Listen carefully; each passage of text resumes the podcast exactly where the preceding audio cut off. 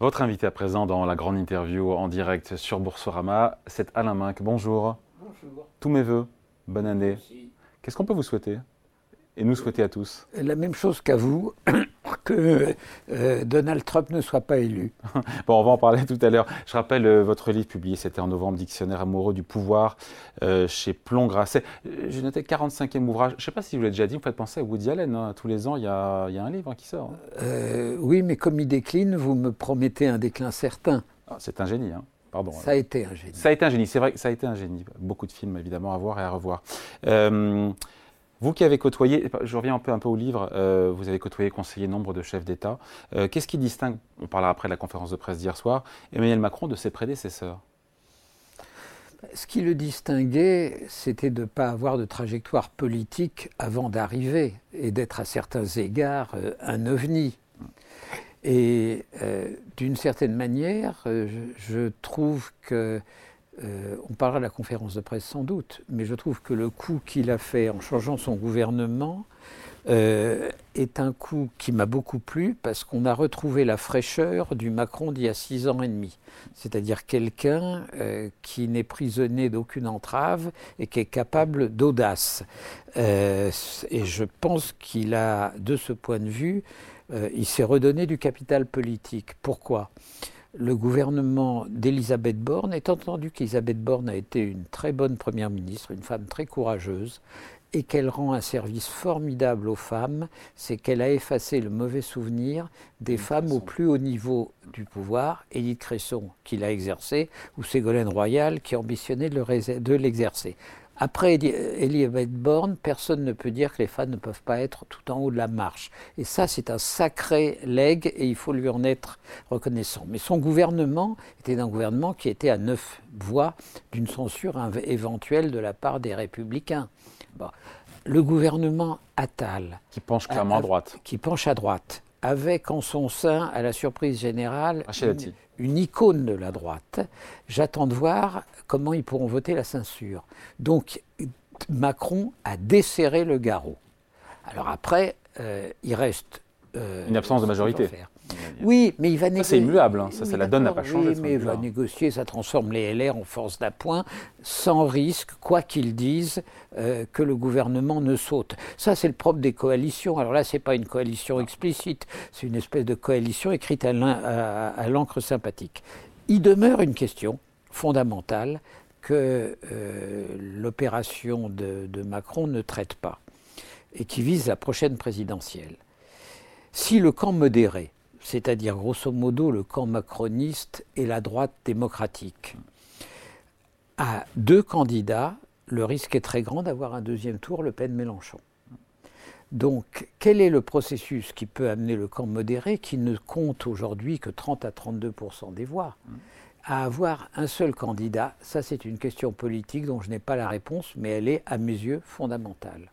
Ouais, mais c'est une question qui va se on n'imagine pas que les choses se passent dès maintenant, ça, ça se fera à, la fin, quand tout le monde se rendra compte qu'avec les sondages, enfin proche de la fin, que les sondages montrent effectivement ce que vous dites et qu'il faudra bien. Croire que les sondages feront la discrimination. Il ne faut pas se leurrer. Je veux dire, la situation de 2022 ne se reproduira pas. Dans les 32%, vous, avez 26, vous aviez 26% Macron, 27% Macron, 5% Pécresse.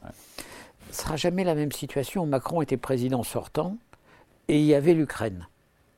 Euh, l'équilibre entre deux candidats venant un des macronistes et l'autre de LR est un équilibre qui sera beaucoup plus proche, quels que soient les candidats.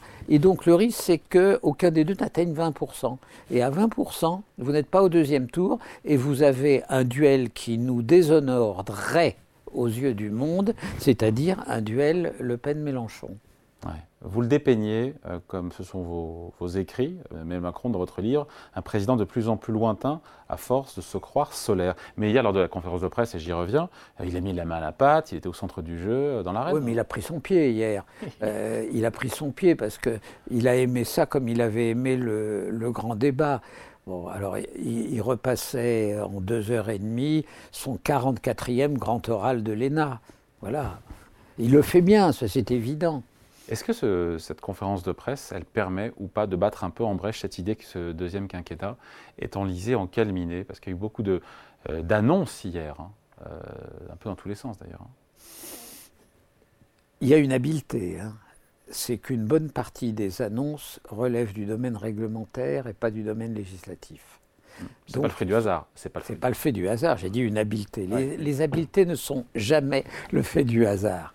Bon, donc c'est de dire la responsabilité est sur le gouvernement.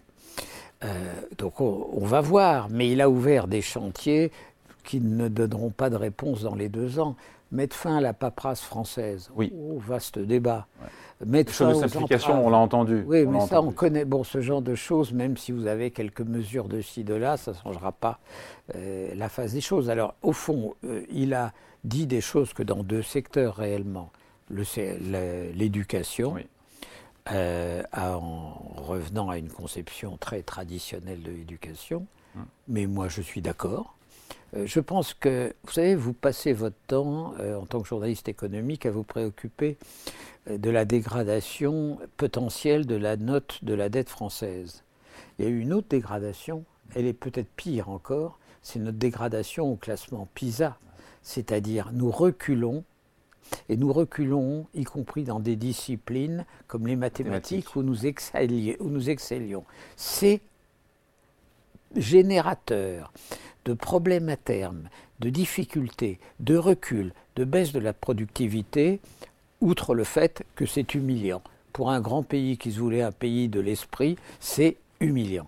Donc, et quelle réponse alors il apporte? Bah, La réponse, la réponse. Parce que la tenue c'est une chose, mais euh, non, non, mais la tenue c'est une chose. La réponse c'est on revient au mérite.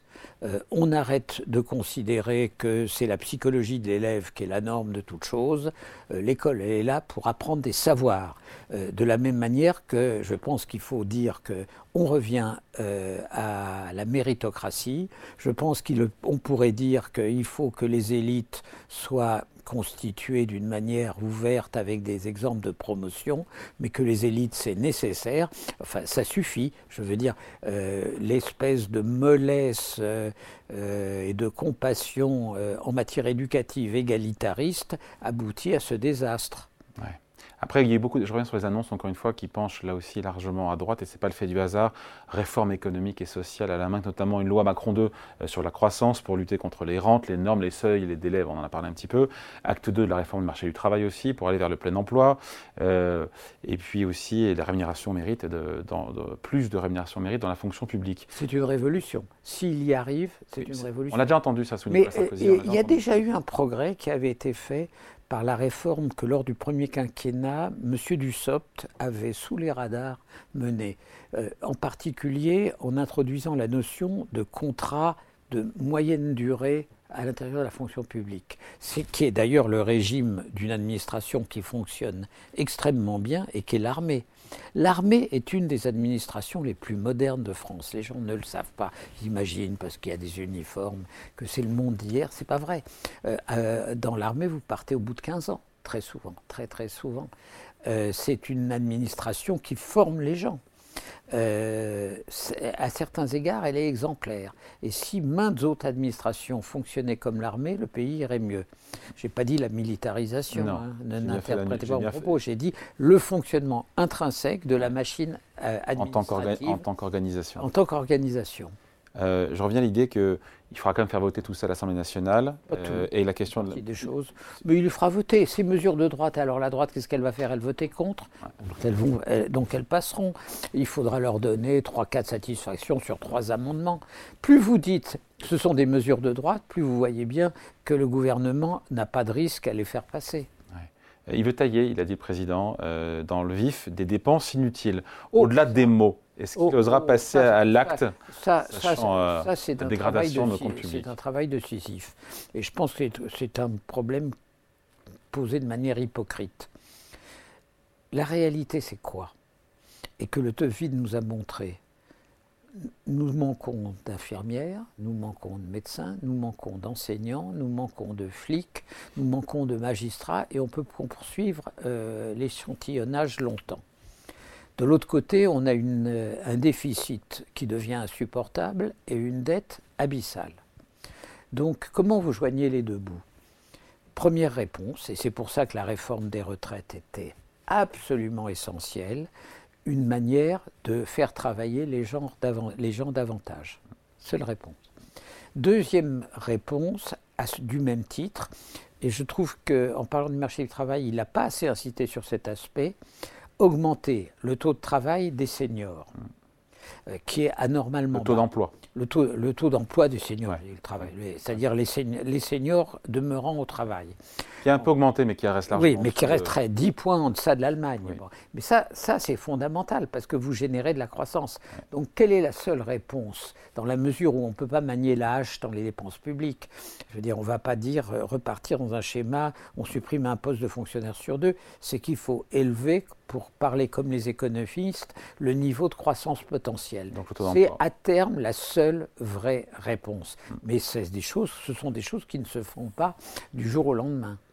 Dans les souhaits, euh, je reviens au début de l'interview, que Donald Trump ne soit pas élu, vous nous avez dit, euh, il a remporté euh, haut la main cette première primaire, caucus républicain dans l'Iowa. Il est en tête dans les sondages, on est à 9 mois d'élection bien sûr, dans les, dans les swing states. donc son élection, est vraisemblable. Non, elle est plausible. Elle est plausible. Non, les, mots ont, un sens. Non, mais la, vérité, c'est que ni vous, ni moi, ni quiconque ne peut prévoir une élection qui, comme toujours aux États-Unis, va se passer dans cinq cantons, dans cinq swinging states. C'est-à-dire, va se passer sur 200 ou 250 000 électeurs marginaux qui vont, faire bon, qui vont faire l'élection. Donc, il faut raisonner avec les deux hypothèses et arrêter de dire ce sera celle-là ou pas l'autre. Trump a au moins une chance sur deux d'être réélu. Comment on explique ce succès qu'il a auprès des ouvriers, des classes populaires et de l'électorat rural? Ben, parce qu'il a mené. Parce il, est de, il est de bonne loi ici, évidemment, d'avoir une pince à sur le nez, mais, il, faut comprendre aussi les raisons. du... il, a, il a appuyé sur la pédale sur laquelle appuient tous les populistes. Euh, y compris ici les populistes d'extrême droite, qui est de capitaliser l'insatisfaction de catégories qui ont, alors aux États-Unis, été pénalisés dans la redistribution des richesses. Les États-Unis sont devenus un pays de plus en plus inégalitaire, à des années-lumière à, à, cet égard de la France. La France, le degré d'inégalité en France ne s'est pas accru depuis 20 ans. Après redistribution. Après, oui, ben, la, réalité, c'est évidemment après redistribution. Donc il a surfé sur cette insatisfaction.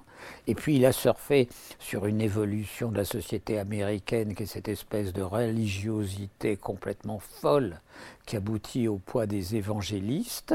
Il, a surfé sur euh, le talent de battleur euh, euh, et de simplification propre à tous ceux qui aspirent à un pouvoir un peu dictatorial. Vous savez, les dictatures sont arrivées dans l'histoire du XXe siècle, certaines d'entre elles par le suffrage universel. Hein. Alors attendez, je ne suis pas en train de vous dire que Trump est Hitler, mais je pense néanmoins une chose. On m'aurait dit euh, il y a 30 ou 40 ans, est-ce que tu imagines un jour que la démocratie américaine puisse être en risque? Et j'aurais dit le Pourquoi est-ce qu'elle est en danger Elle est en danger parce que euh, il ira au bout s'il est élu. Trump saison 2, comme on, pas, comme on dit pour les séries télévisées, ça ne sera pas Trump saison 1. Saison 1, il arrive, il connaît rien il est obligé quand même de s'appuyer sur le système. Saison 2, il aura ses hommes à lui, il sait comment ça fonctionne, et donc il ira beaucoup plus loin. Cour suprême à sa main.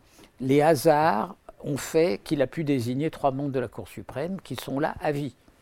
Donc il a six voix sur neuf. Un congrès dont rien ne dit que les deux chambres resteraient démocrates ou même qu'une d'entre elles restera démocrate.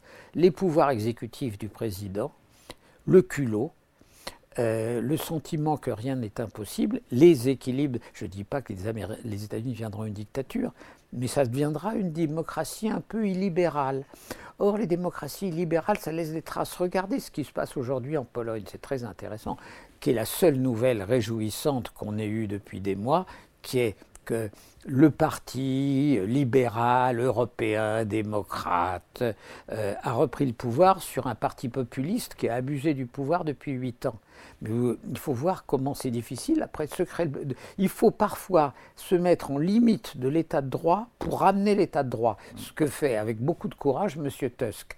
Donc, si les États-Unis, qui sont la démocratie exemplaire, la démocratie d'ancrage pour tout occidental, si les États-Unis faceillent, nos propres démocraties seront menacées. Mais en quoi il y a un risque démocratique pour l'Américain Après, il y a, moi je vois les conséquences pour nous, Européens, si, euh, s'il sort de l'OTAN ou s'il ne respecte plus l'article 5. On y viendra. Mais le risque démocratique pour les pour les Parce qu'il veut, il veut, il privilégie le, Made in America, c'est que il veut les taxes douanières. Non, mais, non, mais ça, le propre, le propre des pouvoirs illibéraux, c'est souvent de donner des satisfactions économiques. Il n'empêche que la liberté, dont les États-Unis ont représenté l'exemple ultime, le point d'ancrage, ne s'exercera plus dans les mêmes conditions. C'est une évidence. Regardez quand même, déjà dans le premier mandat, dans le premier mandat, la manière dont il s'est comporté quand il y a eu des incidents raciaux, la manière dont le chef d'état-major des armées a refusé d'intervenir quand il lui a demandé d'intervenir en dehors euh, des euh, pouvoirs euh, dévolus à l'armée. Alors en effet, le chef d'état-major a résisté à l'époque. Le nouveau Trump, il, trouvera son chef d'état-major. Il trouvera toujours un complice à mettre, là. Ah non, ce sera une, sacrée partie, elle, sera pas elle ne sera pas gaie. Alors quant à nous, il faut bien partir du fait qu'au début de la saison 1, il avait dit l'article 5 de l'OTAN n'est plus automatique. Alors l'article 5, c'est quoi? Toute attaque contre un des membres de l'OTAN est considérée comme une attaque contre tous les membres de l'OTAN et appelle donc une réponse collective. Mm. Bon. Ça, il l'avait dit, puis mezza voce, euh, c'est resté dans les limbes. Il leur dira d'une manière beaucoup plus dure. Qui vous dit qu'il ne voudra pas retirer une partie des forces américaines aujourd'hui implantées en Europe? Donc nous serons seuls, nous, c'est-à-dire nous, les Européens. Or, aujourd'hui. Face à Poutine. Face à Poutine. Or, aujourd'hui, militairement, euh, nous sommes euh, en réalité en situation d'insuffisance parce que nous n'avons que des forces nationales. Alors, à ce moment-là, néanmoins, il se passera quelque chose de très particulier pour la France la France est le seul pays membre de l'Union européenne qui a une force nucléaire autonome. Hmm.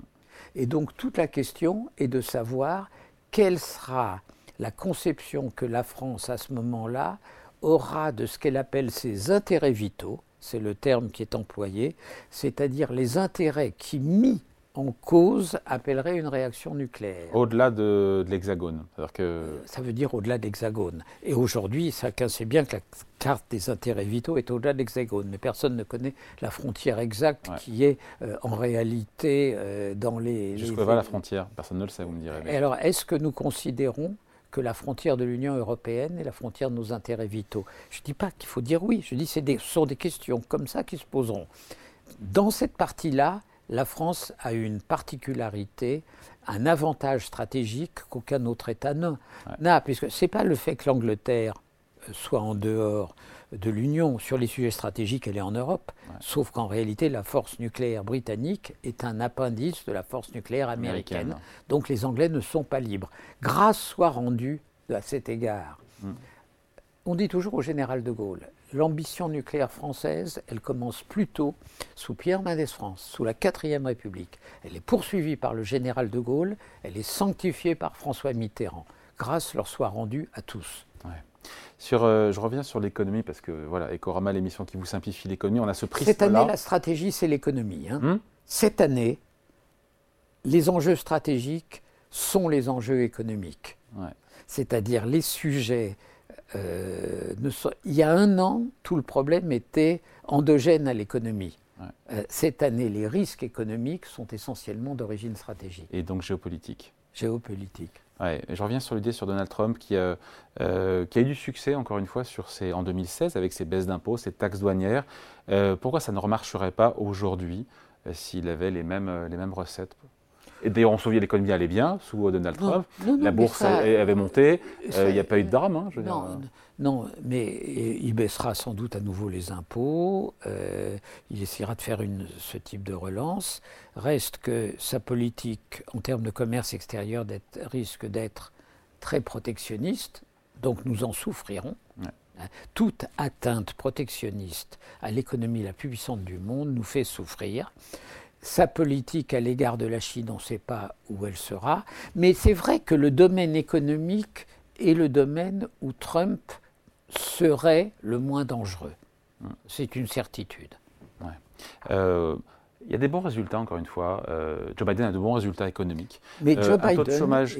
Joe Biden, vu par moi, est sur le plan stratégique le meilleur président depuis Truman et sur le plan économique le meilleur président depuis Roosevelt. C'est un président qui a défendu les intérêts des États-Unis d'abord et de l'Occident ensuite d'une manière exemplaire. Oui, avec des résultats économiques, encore une fois, bateau de chômage, des bas salaires qui sont en progression, mais ça ne lui profite pas, sa cote de popularité est plus basse que celle de Trump au même moment. Pourquoi les Américains oui, écoutez, on Certains disent que c'est à cause de l'inflation qui a fait très très mal. On verra, jusqu'à présent, il a gagné toutes les élections. Hein. Hum Jusqu'à présent, Biden a gagné toutes les, élections face à Trump. Il a gagné contre euh, les pronostics de tous les augures, euh, les mi-termes. Donc, on verra.